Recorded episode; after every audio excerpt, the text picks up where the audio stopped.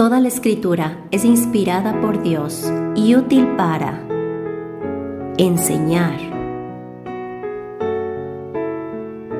redarguir, corregir, instruir en justicia, a fin de que el hombre de Dios sea perfecto, enteramente preparado para toda buena obra. Bienvenidos a nuestro estudio bíblico.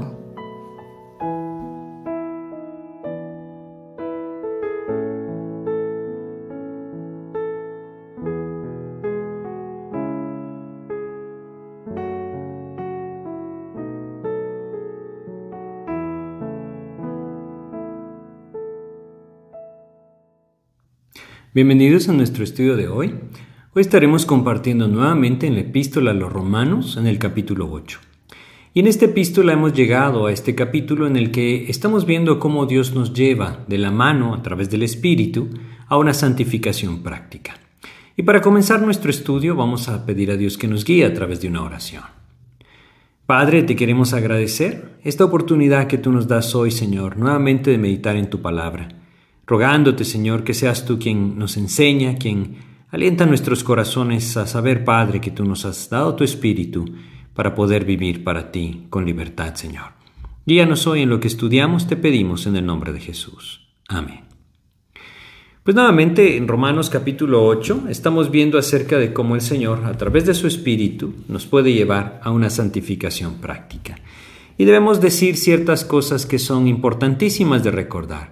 Ninguno de nosotros puede alcanzar justicia por sí mismo, así como ninguno de nosotros puede alcanzar santificación por sí mismo o santidad por sí mismo.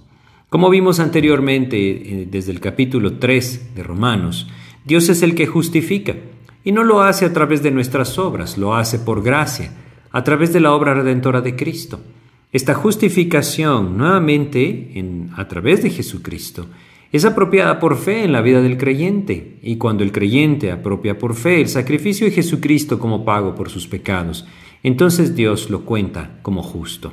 Es decir, la justicia de Cristo es puesta en nuestra cuenta, y Él nos ve entonces como justos.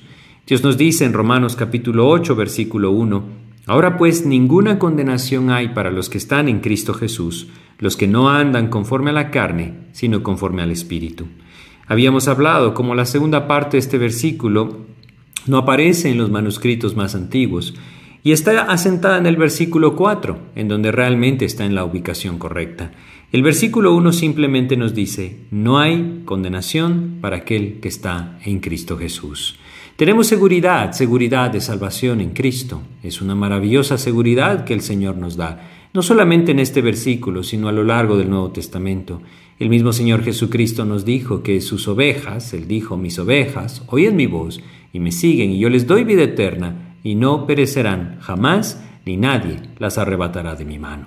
Esto nos da seguridad y en esa posición nosotros nos encontramos debido a que el Señor ha hecho esto. La justicia de Dios ha sido atribuida a nuestra cuenta y ahora Él nos ha dado algo hermoso, algo maravilloso el Consolador, el Espíritu Santo, Cristo mismo morando en nosotros, en la presencia del Espíritu Santo. Esto es lo que hemos estado viendo en Romanos capítulo 8. Y esta nueva posición que el Señor nos da debe llevarnos a una vida de santidad práctica. Hemos visto cómo Dios a través del apóstol Pablo nos escribe esta epístola contrastando la vida del creyente y la vida del incrédulo. Y podríamos recordar desde el versículo 5 cómo el creyente tiene en su corazón las cosas del Espíritu, el incrédulo, es decir, aquel que es de la carne, tiene en su corazón las cosas de la carne. Aquel que está en Cristo puede llegar a encontrar en Cristo esa vida y paz. Aquel que no está en Cristo se está ocupando de la carne y esto lo guía hacia la muerte. Debemos reconocer que nadie en la carne puede agradar a Dios. Es lo que Romanos 8.8 nos dice, y los que viven según la carne no pueden agradar a Dios. Porque como nos dice en el versículo 7 que estudiamos previamente, todos los designios de la carne son enemistad contra Dios. Aquel que vive sin Cristo simplemente está privado de este privilegio de vivir agradando a Dios, no porque sea el creyente mejor que el incrédulo, simplemente porque la diferencia la hace Cristo. Y cuando a través del Espíritu de Dios el Señor habita nuestro corazón, entonces nos da la posibilidad, el privilegio de poder vivir para Él, agradándole a Él. Es por eso que en el versículo 9, marcando el contraste, nuevamente dice, Mas vosotros no vivís según la carne, sino según el Espíritu. Y nos da seguridad de que el Espíritu Santo mora en el corazón del creyente. Si es que el Espíritu de Dios mora en vosotros, dijimos, podría ser traducido de una mejor forma, ya que el Espíritu de Dios mora en vosotros. Debemos reconocer que Pablo no está dando duda al creyente en Roma, le está dando seguridad, seguridad de que el Espíritu Santo mora en su corazón. Es lo mismo en el versículo 10 en donde dice, pero si Cristo está en vosotros, es una afirmación realmente, el cuerpo en verdad está muerto a causa del pecado, mas el Espíritu vive a causa de la justicia. Y en nuestro último estudio llegamos hasta el versículo 12 donde leemos, Así que hermanos, somos, deudores somos no a la carne, para que vivamos conforme a la carne. Y entonces aquí vamos a retomar nuestro estudio. Habiendo entendido entonces que tenemos el consolador viviendo en nosotros, el Espíritu mismo, Cristo mismo a través de su Espíritu en nosotros, debemos ver que Dios nos ha dado una posibilidad nueva, una posición nueva, y el anhelo de Dios es que vivamos para Él. Todo lo que Cristo hace en nuestras vidas lo hace por medio de su Espíritu quien mora en nosotros. Y teniendo esa claridad de que ahora estando en Cristo no tiene sentido que nosotros veamos hacia la carne, sino que veamos hacia Cristo, y el Espíritu Santo nos guía a ver hacia Cristo, debemos entonces poner esto en práctica de una forma sencilla y clara en nuestras vidas. El versículo 12 realmente nos lleva a esa cercanía del Señor de forma práctica. Nos dice nuevamente, así que hermanos, deudores somos no a la carne, para que vivamos conforme a la carne. Cuán importante es reconocer que mientras más contemplemos a Cristo, mientras más contemplemos su amor, su gracia hacia nuestras vidas, lo maravilloso de su obra redentora y de la posición en la que Él nos tiene, más entonces despertaremos en nuestro corazón en ese anhelo de vivir para el Señor. El Espíritu de Dios puede tomar del control de nuestras vidas. Y eso es lo que nosotros debemos preguntarnos. Cristo nos asegura, Dios nos asegura en esta epístola, el Espíritu Santo está en nosotros. Nosotros tenemos el Espíritu de Dios. Pero ¿realmente el Espíritu de Dios me tiene a mí? ¿Me tiene por completo? Ese es el llamado de Dios en estos versículos, haciéndonos ver que no somos deudores a la carne. La carne lo único que nos había dado era destrucción. Si nosotros regresamos a versículos como Romanos capítulo 6, versículo 21, y recordamos lo que decía, pero ¿qué fruto teníais de aquellas cosas de las cuales ahora os avergonzáis? porque el fin de ellas es muerte. ¿Qué había en nuestras vidas cuando seguíamos la carne? Absolutamente nada, sino solamente vergüenza, destrucción y finalmente muerte. Así que no somos deudores a la carne. La carne no traía absolutamente nada bueno a nuestras vidas. Cuando Dios dice que somos deudores, debemos ser muy cuidadosos acá. No quiere decir que tenemos que pagar nuestras deudas a Cristo a través de nuestras obras. Esta es una enseñanza equivocada. Debemos ser muy cuidadosos porque debemos reconocer que no somos deudores a la carne, somos deudores a Cristo, somos deudores al Espíritu de Dios. Es decir, Dios mismo a través de su Espíritu es el que nos da vida. Antes vimos, el cuerpo está muerto a causa del pecado, pero nos decía el versículo 10, el Espíritu vive a causa de la justicia. Dios nos ha dado vida por medio del Espíritu Santo que mora en nosotros. Somos deudores a Dios. Pero esto no significa, nuevamente, que debemos cubrir esa deuda con buenas obras. Es que nadie puede hacer buenas obras por sí mismo. Es Cristo mismo el que las hará. Y si Cristo las hace, ya no son nuestras obras, son las obras de Cristo en nosotros. Y debemos aprender a diferenciar esto. Debemos reconocer, antes que nada, Cristo ha pagado todo. Si nosotros vamos a Colosenses, capítulo 2 de Colosenses, y leemos acá en Colosenses capítulo 2, el versículo 13, nosotros entendemos lo siguiente, y a vosotros, estando muertos en pecados y en la incircuncisión de vuestra carne, os dio vida juntamente con él, perdonándoos todos los pecados. Esto es lo que el Señor hizo. Él perdonó todos nuestros pecados y dice el versículo 14, anulando el acta de los decretos que había contra nosotros, que nos era contraria, quitándola de en medio y clavándola en la cruz. La ley fue clavada en la cruz al igual que nuestras faltas, y aquella acta que nos acusaba ya no está adelante, fue clavada en la cruz. Nosotros hemos sido perdonados. Es por eso que Romanos 8.1 nos dice que no hay condenación, es decir, pago por el pecado en ninguno de aquellos que está en Cristo Jesús. Debemos reconocer entonces que esta deuda no debe mover nuestros corazones a decir, me voy a esforzar para obrar bien y compensar a Dios por lo que ha hecho por mí. Eso sería descansar nuevamente en las obras de la carne, y ninguno de nosotros puede agradar a Dios si vive conforme a la carne, como leímos en Romanos 8:8. Lo que debemos entender es que Dios ha preparado obras de justicia que le glorifican a Él, pero estas no son nuestras. Más bien debemos dejar al Espíritu Santo obrar en nosotros y a través de nosotros. Y esto quiere decir que nosotros debemos reconocer esa muerte y apropiarla y dejar que sea Cristo el que vive en nosotros. Esto no es algo que Dios no nos enseñe en su palabra, debemos apropiarlo de esta manera. La vida viene del espíritu, la muerte viene de la carne. Ambas nos quieren dominar. ¿Que debemos nosotros a la carne? No debemos vivir conforme a la carne, porque no debemos nada a la carne. Nuestros ojos y nuestro corazón no deben estar puestos en la carne, deben estar puestos en el Espíritu. Es el Espíritu el que nos ha dado vida por medio de la obra de Cristo. Una necesidad de cercanía. Esto es lo que nos hace ver este pasaje. Si nosotros vamos a Juan capítulo 15 y leemos en Juan, en el capítulo 15 de Juan, los versículos 4 al 8, fíjense cómo Dios nos enseña en esa parábola, en esa enseñanza que Él nos da acerca de la vid y los pámpanos. Él es la vid, nosotros somos los pámpanos, y Él busca ese fruto que glorifique su nombre en nuestras vidas. Juan capítulo 15 en el versículo 4 dice, Permaneced en mí y yo en vosotros. Como el pámpano no puede llevar fruto por sí mismo si no permanece en la vid, así tampoco vosotros si no permanecéis en mí. Yo soy la vid, vosotros los pámpanos. El que permanece en mí y yo en él, éste lleva mucho fruto, porque separados de mí, nada podéis hacer. El que en mí no permanece será echado fuera como pámpano, y se secará, y los recogen y los echan en el fuego y arden. Si permanecéis en mí y mis palabras permanecen en vosotros, pedid todo lo que queréis, y os será hecho. En esto es glorificado mi Padre, en que llevéis mucho fruto, y seáis así mis discípulos.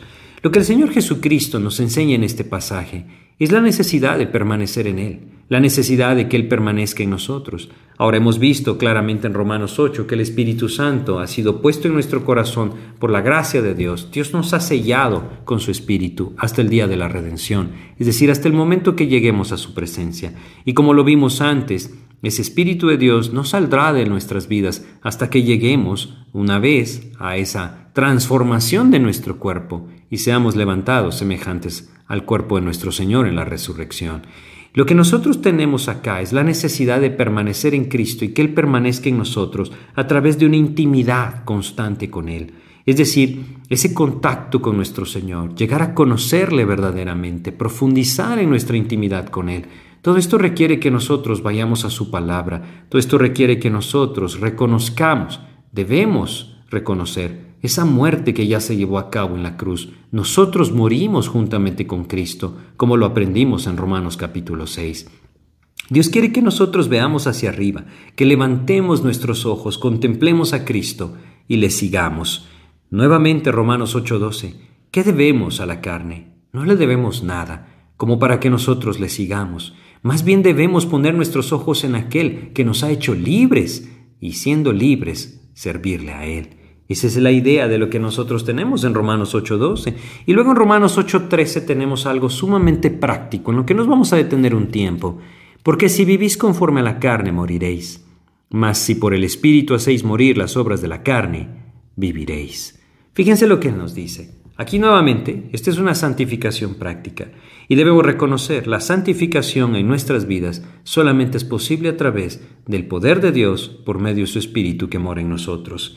Esta santificación práctica nos debe llevar a una búsqueda constante de la llenura del Espíritu. La primera parte del versículo nos dice que si vivimos conforme a la carne moriremos. Lo que vimos antes, lo que vimos antes en la vida del incrédulo, el incrédulo no puede poner su corazón en nada más, no puede ocuparse nada más que de la carne y va hacia la muerte. No solamente la muerte física, sino también la muerte espiritual, la muerte eterna, la separación eterna de Dios. Nosotros en Cristo ya no estamos condenados, ya tenemos seguridad, pero Dios nos dice que nuestra carne nos lleva a esa muerte. ¿Qué significa esto? Bueno, debemos entender que nuestro pecado causa una división, una interrupción de la comunión con Dios.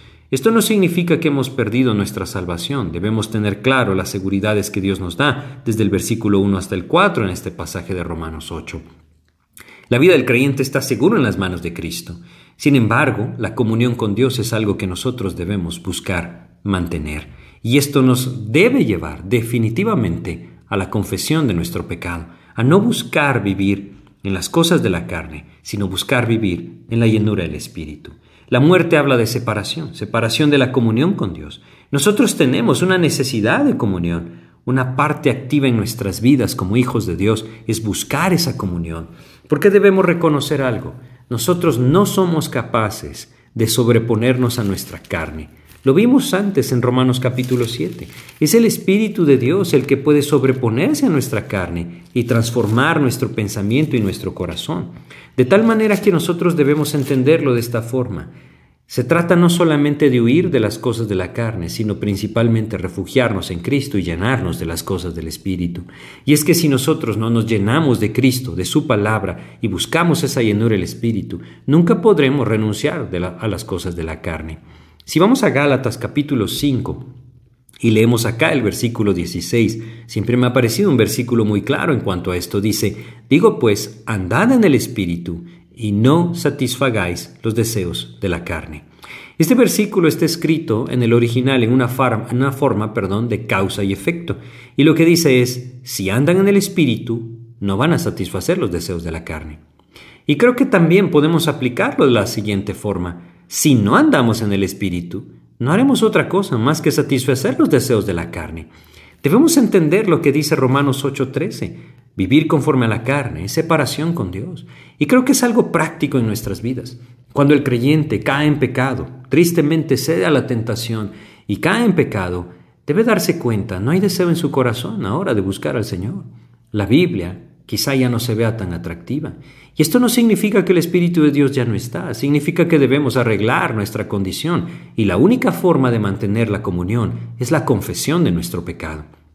Es por eso que tenemos versículos tan claros como Primera de Juan capítulo 1 en el versículo 9, en donde el Señor con toda claridad nos dice por medio del apóstol Juan lo siguiente. Primera de Juan capítulo 1 en el versículo 9 dice, si confesamos nuestros pecados, Él es fiel, Él es justo para perdonar nuestros pecados y limpiarnos de toda maldad. Le agregué Él es para darle sentido correcto. Ahora, lo que dice este versículo es, si confesamos nuestros pecados. La confesión es aceptar que yo me he equivocado y que el Señor está en lo cierto. Esto requiere que yo humille mi corazón, requiere que yo reconozca mi falta y atribuya a Dios justicia, no a mí. Muchas veces la confesión nosotros la confundimos con solo decir con nuestras bocas lo que hemos hecho, pero va mucho más allá. Es algo que viene al corazón y que el Espíritu Santo puede producir, porque una de las cosas que veremos más adelante en nuestro estudio, el Espíritu Santo produce en el corazón del creyente, es redarguirle de su pecado le hace ver su falta y no le permite pecar con libertad. Es algo maravilloso lo que el Señor ha hecho. Ahora bien, si vivimos conforme a la carne, moriremos, viviremos esa separación de Dios y lo que necesitamos es vivir en esa comunión constante. Es la comunión vital la que nosotros debemos buscar con el Espíritu Santo. Y esto requiere una constante confesión de nuestro pecado en el momento que el Señor nos la muestra. No debemos perder esto de vista. Si Dios nos guía a, través de su palabra alguna falta en nuestras vidas, no debemos dudar en confesarlas. Hay que reconocer que el creyente maduro, aquel que ha sido eh, llevado a la madurez por Cristo, no es aquel que no se confunde, es el que rápidamente, por medio de su intimidad con el Señor, por medio de la sensibilidad del Espíritu, reconoce su falta, humilla en su corazón, confiesa y se vuelve al Señor. Y mientras menos nos tardemos en volver a Cristo y la comunión se reanude nuevamente, menos entonces nos apartaremos del Señor. Dios anhela que vivamos en esa comunión. Es por eso que debemos reconocer. Hay dos cosas, bueno, veremos despacio, pero quiero mencionarlas ahora. Hay dos cosas que nosotros somos llamados a no hacer en nuestra vida cristiana. Primero vamos a Efesios capítulo 4, versículo 30. Efesios capítulo 4, versículo 30, es un principio que debemos reconocer. Y no contristéis al Espíritu Santo de Dios, con el cual fuisteis sellados para el día de la redención. Podemos contristar al Espíritu. Efesios 4:30 se encuentra al final de una lista que nos habla acerca de las cosas que nuestra carne eh, produce. Por ejemplo, nos dice el versículo 26, la ira, nos dice el versículo 27, dar lugar al diablo, 28, hurtar, 29, palabras corrompidas. todas aquellas cosas que no son más que obras de la carne en nuestras vidas. Cuando les damos lugar, el espíritu se contrista. Digámoslo de una forma sencilla, el pecado contrista al Espíritu de Dios. Y si el pecado contrista al Espíritu de Dios, el Espíritu ya no tendrá esa libertad en mi vida para guiarme entonces a vivir las cosas del Espíritu, para poder sobreponerme a las cosas de la carne. Si yo vivo contristando el Espíritu de Dios, nunca podré vivir en la plenitud del Espíritu. La plenitud del Espíritu definitivamente es la plenitud de Cristo en mi vida. Yo debo buscar entonces velar por esto Dios nos dice, nuevamente en Romanos 8:13, mas si por el Espíritu hacéis morir las obras de la carne, viviréis. Yo debo entender, yo no las puedo hacer morir por mí mismo, es por el Espíritu que pueden morir. Pero si el Espíritu está contristado debido a la libertad que yo he tenido en mi vida del pecado, entonces no podré hacer morir las obras de la carne. Debo entenderlo de esta manera. Creo que una de las formas más gráficas en que lo he escuchado describirse es como un, maestro de la Biblia, de apellido Stephen, o Davis, perdón, él menciona que somos como un guante. Un guante y la mano es el Espíritu Santo. No podemos nosotros hacer la obra o llevar a cabo la obra de Dios por nosotros mismos. Como un guante sin el Espíritu no tiene vida, así es el hombre que vive en la carne. Pero cuando el Espíritu Santo lo toma, puede moverlo en la dirección que desea y es útil en la mano del Espíritu. Es lo mismo en nuestras vidas. Cuando nosotros contristamos el Espíritu, el Espíritu entonces no nos podrá llevar a la obra de Cristo. Pero si buscamos entonces esa libertad del Espíritu, Dios nos llevará conforme a su voluntad. Debemos entender también lo siguiente, vamos a Tesalonicenses, 1 Tesalonicenses, capítulo 5 de 1 Tesalonicenses, versículo 19. 1 Tesalonicenses capítulo 5, versículo 19, nos enseña lo siguiente, no apaguéis al Espíritu. ¿Puede apagarse el Espíritu? Por supuesto que puede apagarse el Espíritu. Aquí nuevamente vamos a algo práctico. Nuevamente, 1 Tesalonicenses 5, 19 se encuentra en una lista de cosas que Dios me llama a hacer, me llama a apropiar en el poder del Espíritu de Dios. Y lo que debo entender es que cuando yo no vivo en la obediencia del Espíritu, entonces el Espíritu se apaga. Digámoslo de una forma sencilla también. El desobedecer la voz del Espíritu de Dios termina apagando el Espíritu. Y esto entonces va a llevarme a proveer para la carne. Pero debo entender, proveer para la carne también es algo práctico, es algo activo. ¿Qué cosas yo estoy viendo? Dios quiere que yo tome esto de una forma práctica. Los deseos de la carne pueden ser alimentados, como el espíritu también puede ser alimentado. Yo puedo abrir mis ojos y dejar entrar todas aquellas cosas que me contaminan, pero si yo pongo mis ojos en Cristo, entonces encuentro un camino distinto. Romanos 8:13 nos decía, si por el espíritu hacéis morir las obras de la carne, viviréis. Este viviréis se refiere a una vida plena, cuando el creyente está controlado, es decir, deja que el Espíritu Santo lo controle, encontrará esa plenitud de vida. Esa plenitud de vida de la cual en algún momento compartimos y el Señor Jesucristo nos enseñó en Juan capítulo 10, versículos 9 y 10, en donde Él dice lo siguiente, Yo soy la puerta, el que por mí entrare será salvo y entrará y saldrá y hallará pastos. Está hablando de las ovejas. Las ovejas se deleitan en los pastos. Dios anhela que nosotros encontremos no solamente salvación, como Él lo dice, el que por mí entrare será salvo, sino también pastos verdes que sacien nuestro corazón. Estos solamente se encuentran en la vida en el Espíritu. El versículo 10 nos dice en su segunda parte, yo he venido para que tengan vida. Aquí habla de salvación, vida eterna, y luego dice, para que la tengan en abundancia. Esto habla de plenitud. Cristo anhela que nosotros vivamos en plenitud. Cristo anhela que nosotros podamos disfrutar de esa intimidad con Él, en la cual por la guía del Espíritu nos lleva a hacer su voluntad y entonces disfrutar de esa plenitud. Saben, estos dos versículos, Romanos 8, 12 y 13, debemos aprenderlos de una forma muy práctica, muy, muy práctica. No somos deudores a la carne. ¿Qué estamos buscando? Si nosotros estamos buscando satisfacer los deseos carnales en nuestras vidas, si estamos buscando alimentar la carne en nuestras vidas, que estamos buscando la destrucción que había en nuestras vidas antes de que Cristo nos tomara. Si nosotros dejamos que el orgullo de nuestro corazón, si nosotros dejamos que la vanidad de nuestra mente, si nosotros dejamos que el egoísmo, los celos, las contiendas, las diferencias que existen dentro de nuestro corazón hacia otras personas tomen control de nuestras vidas y dirijan nuestro actuar, entonces, ¿realmente queremos que nuestra carne tome control de nuestras vidas y vivir como que Cristo no estuviera presente? Creo que como lo vimos antes, el Hijo de Dios no puede vivir así, no debe vivir así. Y si lo está haciendo, debe reaccionar y entender que el Señor nos llama a fijarnos en las cosas del Espíritu, a vivir en las cosas del Espíritu, a poner nuestros ojos en Cristo y a buscar esa plenitud del Espíritu. Muchos creyentes hoy no están viviendo en plenitud. Y una de las cosas que nosotros podemos ver en la palabra de Dios como una muestra de esto es que se vuelven tardos para oír. Es decir, muchas veces hay creyentes que están dentro de la iglesia y que tienen años de estar dentro de la iglesia y quizá pueden citar de memoria ciertos versículos incluso poder repetir de memoria ciertas enseñanzas que han recibido a lo largo de su vida cristiana. Pero esto no significa que haya madurez en sus vidas, lo único sin que significa es que su inmadurez les ha llevado a ser tardos para oír. Saben las enseñanzas, pero no pueden vivirlas. No pueden vivirlas porque el Espíritu Santo no los tiene, no tiene control de sus vidas, están viviendo en la carne y esto hace que la obra del Señor encuentre en ellos un tropiezo. Si nosotros vamos a Hebreos capítulo 5 y leemos los versículos 11 al 14, tenemos una descripción de esto. Hebreos capítulo 5 versículos 11 al 14 dice, Acerca de esto tenemos mucho que decir y difícil de explicar, por cuantos habéis hecho tardos para oír. ¿Saben una de las cosas que la inmadurez espiritual produce en la vida del creyente? Es que no puede comprender las cosas profundas de Dios. Estas se han de discernir según el Espíritu. 1 Corintios capítulo 2 versículo 10 nos dice esto. Cuando el creyente se vuelve tardo para oír, es porque ha vivido mucho tiempo como niño espiritual, no ha madurado, debe madurar, no conociendo más enseñanzas, sino empezando a apropiar, a vivir aquellas que ya conoce. Versículo 12 nos dice, porque debiendo ser ya maestros después de tanto tiempo, tenéis necesidad de que se os vuelva a enseñar cuáles son los, primeros rudimentos de las palabras de Dios, y habéis llegado a ser tales que tenéis necesidad de leche y no de alimento sólido. Y todo aquel que participa de la leche es inexperto en la palabra de justicia, porque es niño, pero el alimento sólido es para los que han alcanzado madurez, para los que por el uso tienen los sentidos ejercitados en el discernimiento del bien y del mal.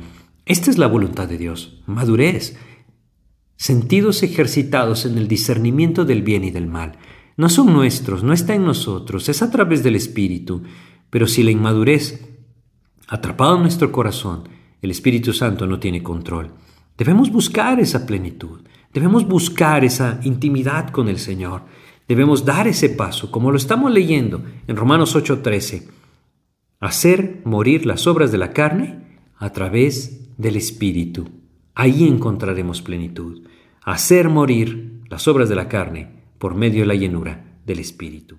Dios anhela madurez, definitivamente que la anhela. Si nosotros vamos a Efesios, capítulo 4 de Efesios, versículo 13, nosotros leemos lo siguiente.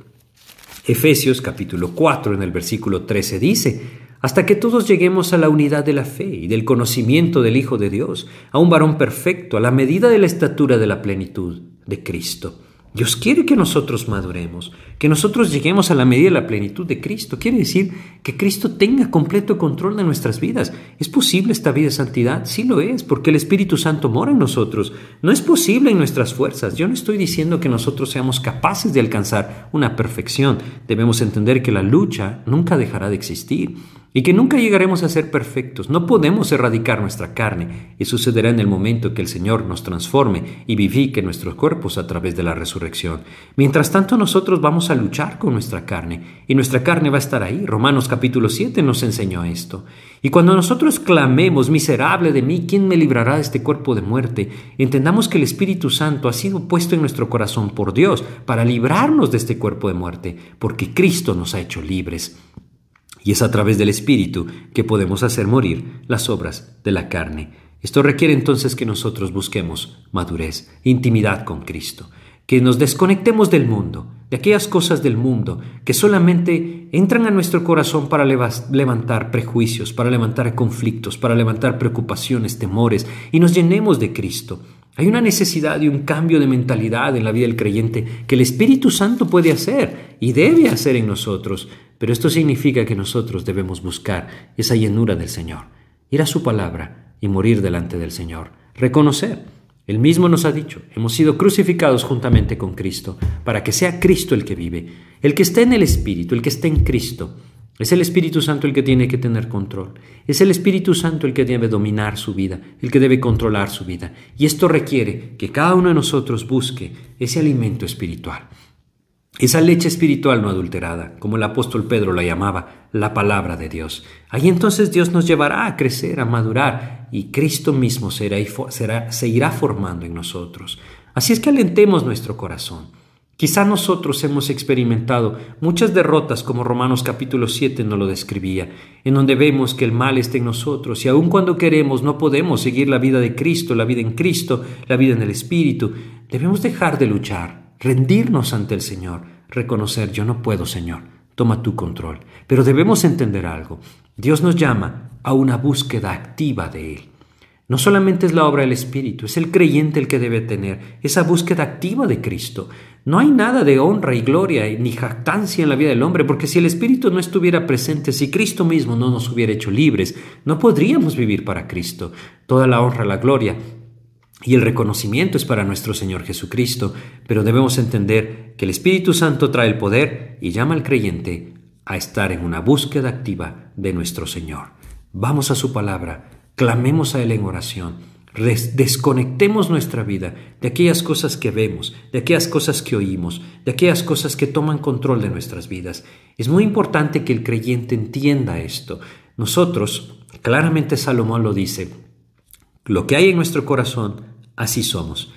Tal, tal cual es su corazón, así es Él. Así nos enseña la palabra de Dios. ¿Qué hay en nuestro corazón? ¿Qué atesoramos en nuestro corazón? Si nosotros atesoramos quizá un deporte, eso es lo que hay en nuestro corazón. Y no está mal, simplemente debemos entender que el Señor no tiene el primer lugar. Si nosotros atesoramos quizá algún pasatiempo, quizá algún programa de televisión, quizá nosotros atesoramos alguna ideología, algún, algún camino del pensamiento humano, no lo sé, cada uno de nosotros es distinto, pero debe meditar en esto. ¿Quién ocupa el primer lugar en mi corazón?